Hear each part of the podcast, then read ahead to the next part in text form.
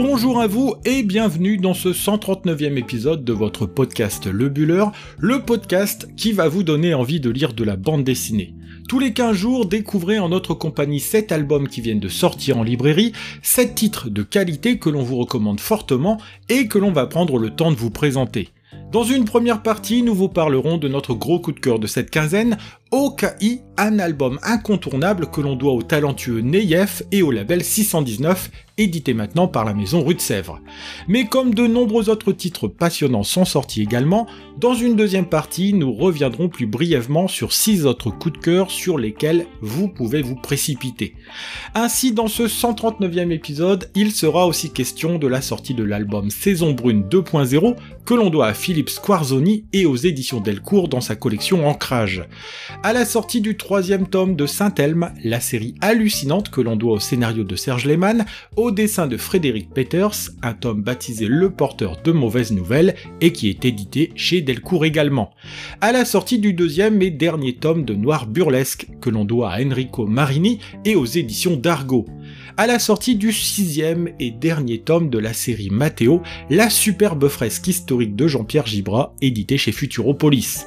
La sortie du troisième tome d'un putain de salopard, un tome baptisé Guadjeraï, pour une série que l'on doit au scénario de Régis Loisel, au dessin d'Olivier Pont, et c'est édité chez Rue de Sèvres, et comme à chaque fois, nous terminerons avec l'arrivée en intégrale du premier cycle de la série Une vie avec Alexandra David Neal, que l'on doit au scénario de Fred Campois, qui en signe aussi le dessin, conjointement avec Mathieu Blanchot, et le tout est édité chez Grand Angle. Et comme le podcast Le Buller existe aussi sur les réseaux sociaux, ne manquez pas de retrouver en images ces 7 albums présentés et bien d'autres encore sur notre compte Instagram lebuller.com podcast. Voilà, vous savez tout sur ce qui vous attend dans cette vingtaine de minutes que vous allez passer en notre compagnie. Il me reste à vous souhaiter une bonne écoute et je l'espère aussi, de bonnes futures lectures.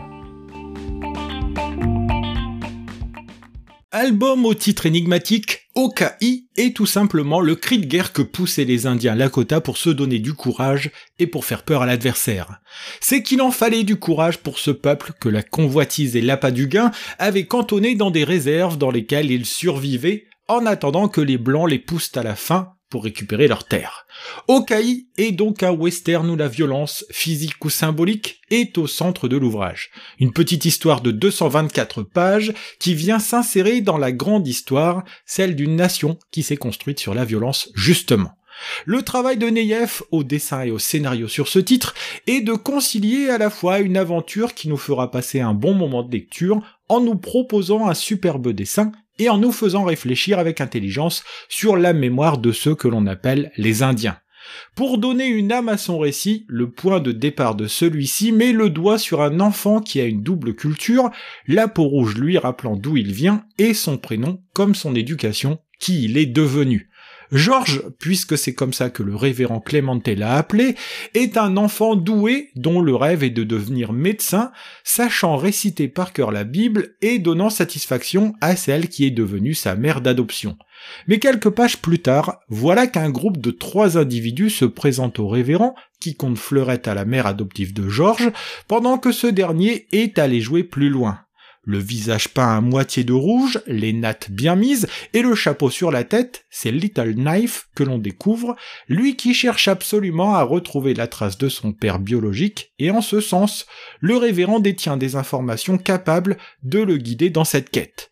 Pour l'accompagner, Nomoun, jeune femme dont le visage blessé est en partie masqué sous un foulard rouge, qu'elle ne baisse que pour manger, et Willy, un Irlandais qui s'est associé aux deux autres au cours d'un épisode savoureux que Little Knife dévoile au lecteur en fin d'histoire. Très rapidement, la quête tourne au massacre et George se retrouve orphelin une seconde fois, d'autant que Little Knife n'est pas vraiment partant pour laisser en vie ce témoin qui n'est qu'un lointain Lakota compromis à l'éducation Wasishu, celle des Blancs américains. C'est Nomoon qui va interférer en sa faveur et permettre à George de rejoindre le trio, ce qui lui permettra aussi au passage de découvrir sa culture d'origine et de se trouver là une nouvelle famille. C'est donc une double quête des origines qui embarque le lecteur dans cette aventure, celle d'un Little Knife déterminé à retrouver son père pour lui faire la peau, et celle d'un George qui va se découvrir une culture Lakota. L'aventure ne manquera pas de rebondissements car ce qui est devenu un quatuor a sur ses traces un chasseur de primes redoutable, un homme à la grande carrure ressemblant à un ours bien décidé à empocher la récompense pour qui mettra la main sur les trois fugitifs et l'enfant. Neyef, dont c'est ici la première incursion du côté du western, pour cet album à forte pagination, propose non seulement un scénario intelligent et captivant, mais il le fait avec un dessin de toute beauté qui sert magnifiquement le récit. Que ce soit dans la splendeur des décors, avec ses plaines qui s'étirent sur des kilomètres, le dynamisme qu'il propose dans ses cadrages ou ses découpages, ou encore la personnalité de ses personnages, il nous livre ici un album impeccable. Nous avons alors sous la main le fruit d'un travail qui aura duré deux ans, une réflexion passionnante sur le sort de ce que l'on appelle les natifs américains, dont on sent bien qu'ils ne correspondent pas à la nouvelle orientation que l'on veut donner à un pays qui ne jure que par les grandes villes. En plus de l'histoire passionnante qui tient en haleine de la première à la dernière page, nous avons donc droit à une réflexion sur la violence, terreau dans lequel les États-Unis ont plongé très profondément leurs racines. Vous aurez compris qu'avec ce Okai, nous tenons là un des titres de cette fin d'année, un album aussi beau qu'intelligent, un titre complet qui fait passer un excellent moment de lecture. Nous devons cet ouvrage aux éditions Rue de Sèvres et au label 619, label qui avait rejoint la maison d'édition parisienne après avoir quitté Ankama l'an passé, proposant ainsi des titres qui vont continuer de faire briller ce label dans le monde du 9e art français.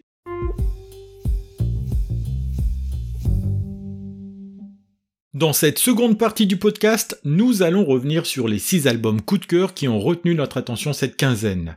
Dix ans après un premier tome qu'il avait baptisé Saison Brune, l'auteur Philippe Squarzoni nous revient en cette fin d'année 2022 avec ce qui n'est pas vraiment une suite, mais qui en reprend le concept Saison Brune 2.0. Le 2.0 n'est ici pas anodin, car dans ce nouvel ouvrage, qui se propose de porter un regard implacable sur notre monde moderne, il sera question d'interroger ce que l'auteur appelle nos empreintes digitales. Dans le premier volume paru il y a dix ans, Squarzoni nous parlait d'écologie et tirait la sonnette d'alarme en proposant un état du monde qui, dix ans plus tard, n'a pas été démenti d'un pouce. Cette fois-ci, il profite de la période du Covid et du changement dans nos habitudes pour interroger notre rapport au numérique et l'impact que celui-ci a sur notre planète. Artiste engagé, il dénonce en 264 pages la supercherie que représente le discours dominant qui voudrait que remplacer certains usages anciens par le recours au numérique réduirait notre empreinte sur la planète. Nous rappelant à juste raison que le cloud n'est qu'une invention des GAFAM pour faire oublier l'empreinte terrestre de l'économie numérique, il nous raconte le réel impact des câbles sous-marins et des serveurs qui hébergent de par le monde notre nouveau mode de vie. Il en profite aussi pour désigner du doigt les acteurs de cette nouvelle pollution, les fameux GAFAM que sont Google, Apple, Facebook, Amazon et Microsoft, pour ne citer que. Si ces cinq marques sont finalement très peu présentes dans notre environnement physique quotidien, elles sont largement trustées le monde numérique dans lequel elles font la pluie et le beau temps et infléchissent même certaines politiques à l'échelle mondiale. À la manière d'un documentaire télévisuel, Philippe Squarzoni nous raconte tout cela, chiffre à l'appui, en illustrant son propos par des images bien connues du monde digital. Ainsi, images de vidéos de chats trop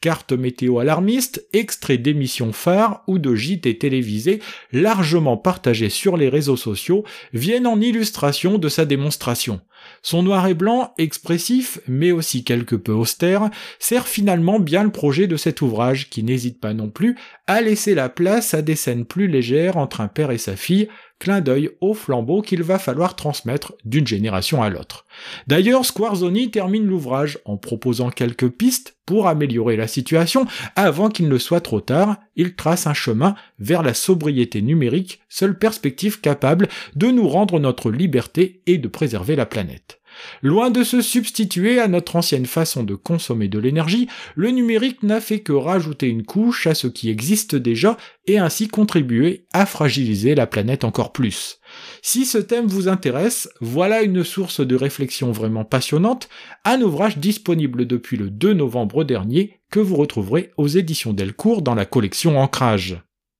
Toujours chez Delcourt, mais dans un univers totalement différent, nous avons vu arriver avec grand plaisir la troisième livraison de la superbe série Saint-Elme que l'on doit au scénario de Serge Lehmann et au dessin de Frédéric Peters. Si vous nous suivez régulièrement, cette série ne vous est pas totalement inconnue, puisque nous avions présenté ici même le second tome alors que le premier avait été mis en avant sur notre compte Instagram au moment de sa sortie. Pour planter de nouveau le décor, la ville de Saint-Elme est une petite cité thermale sur laquelle la famille Saxe règne en maître sous l'égide du patriarche Franck et de ses deux enfants Stan et Tania.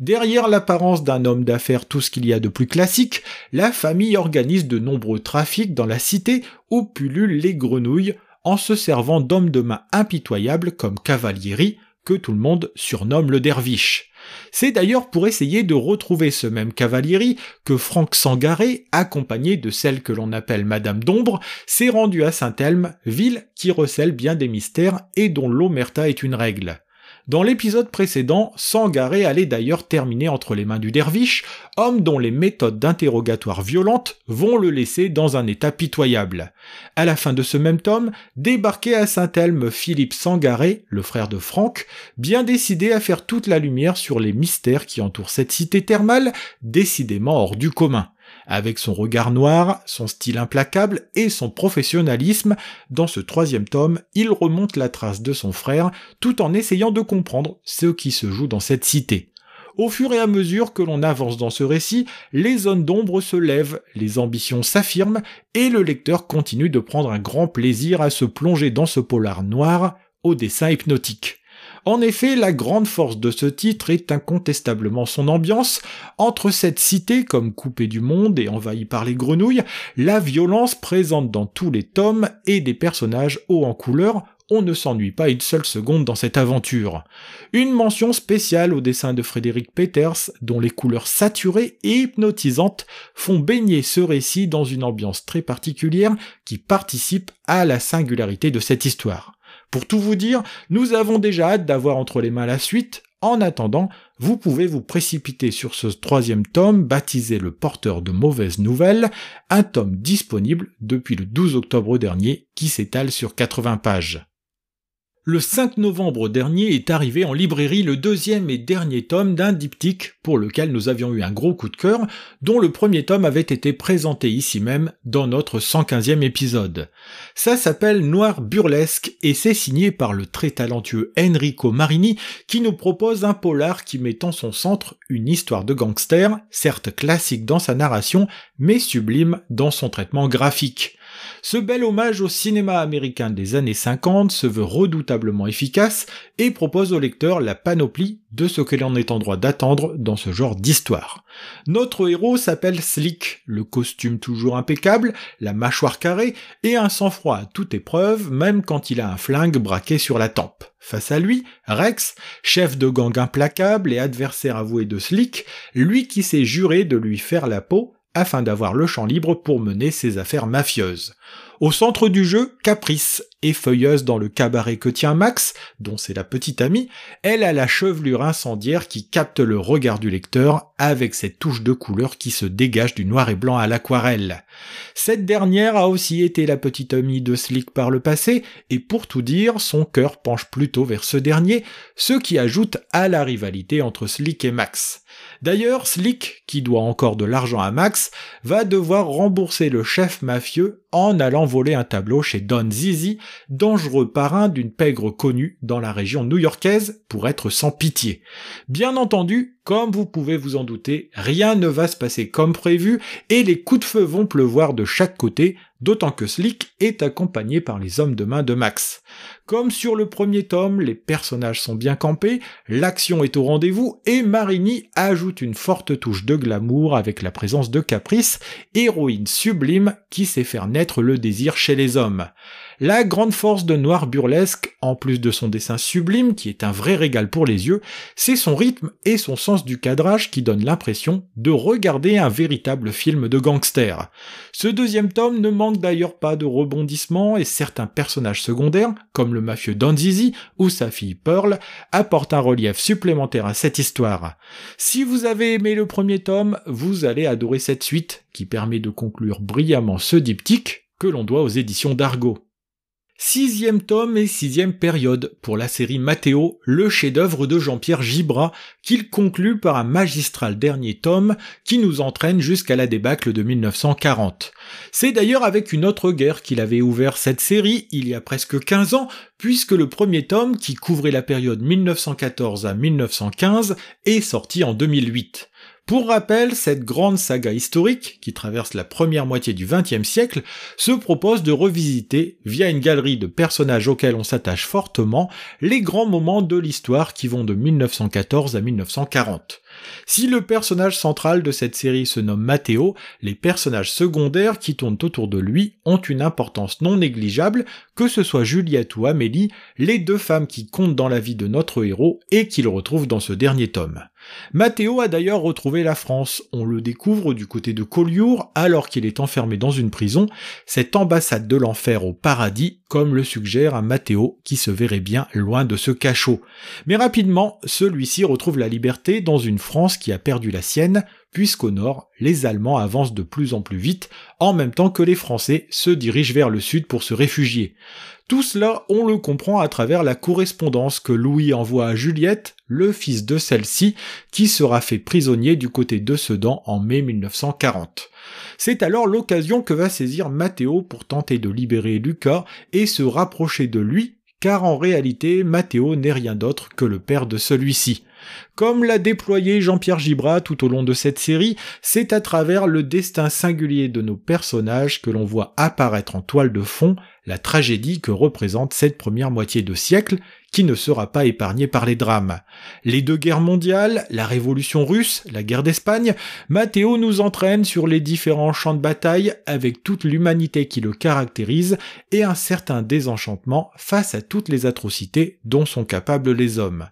Avec Matteo, nous tenons certainement là aussi l'une des séries les plus passionnantes de ces 15 dernières années, une série qui se met à hauteur d'homme pour raconter une période balayée par mille tourments.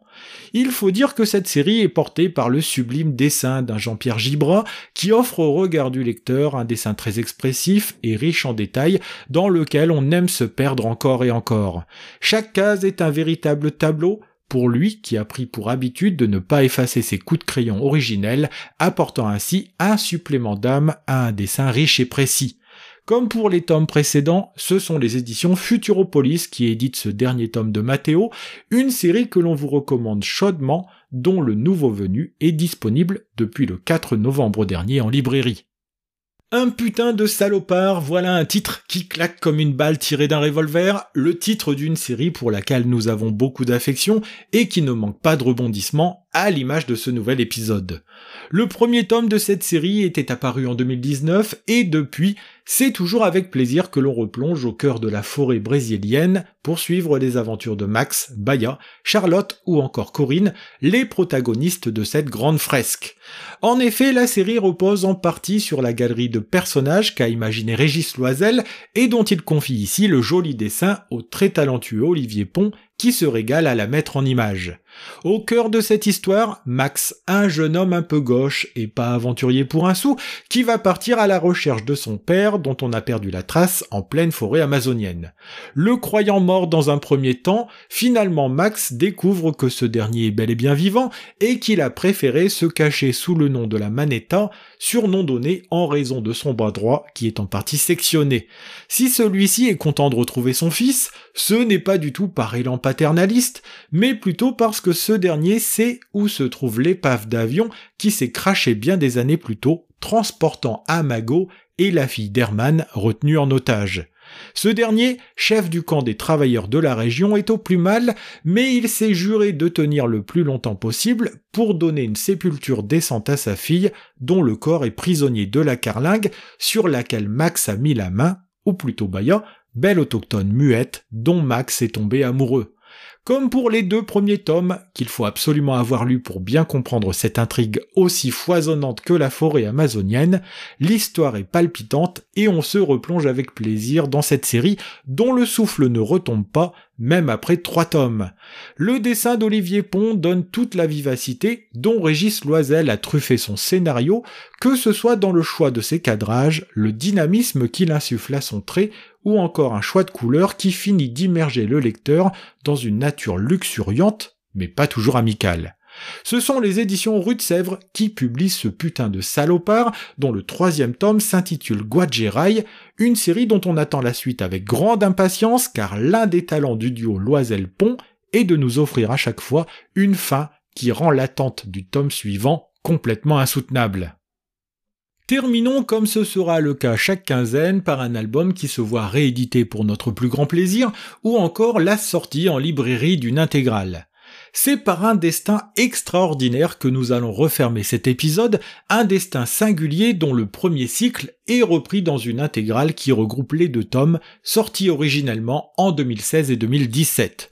Une vie avec Alexandra David Neal revient sur l'existence hors du commun d'une des plus grandes exploratrices que l'on ait jamais connues, elle qui fut la première étrangère à pouvoir pénétrer Lhasa, la capitale du Tibet, mais aussi d'avoir pu rencontrer le Dalai Lama et propager son enseignement. C'est ainsi que nous allons découvrir ce personnage atypique et attachant alors qu'elle est à l'aube de sa vie, qu'elle a dépassé les 90 ans et qu'entre à son service Marie-Madeleine Perronnet, qui n'est alors âgée que de 28 ans. C'est ainsi que par un astucieux jeu d'aller et retour dans la chronologie, nous allons non seulement suivre la vie d'Alexandra David Neal, mais nous allons voir évoluer la relation entre l'exploratrice et sa nouvelle femme à tout faire durant les dix dernières années de sa vie originalité de ce récit, ce sont les scènes les plus contemporaines qui apparaissent en noir et blanc, là où les souvenirs de l'exploratrice s'étalent sur de nombreuses pages qui présentent de belles couleurs. Aussi, l'ouvrage est chapitré pour permettre une immersion plus complète dans la vie de celle qui reste aujourd'hui encore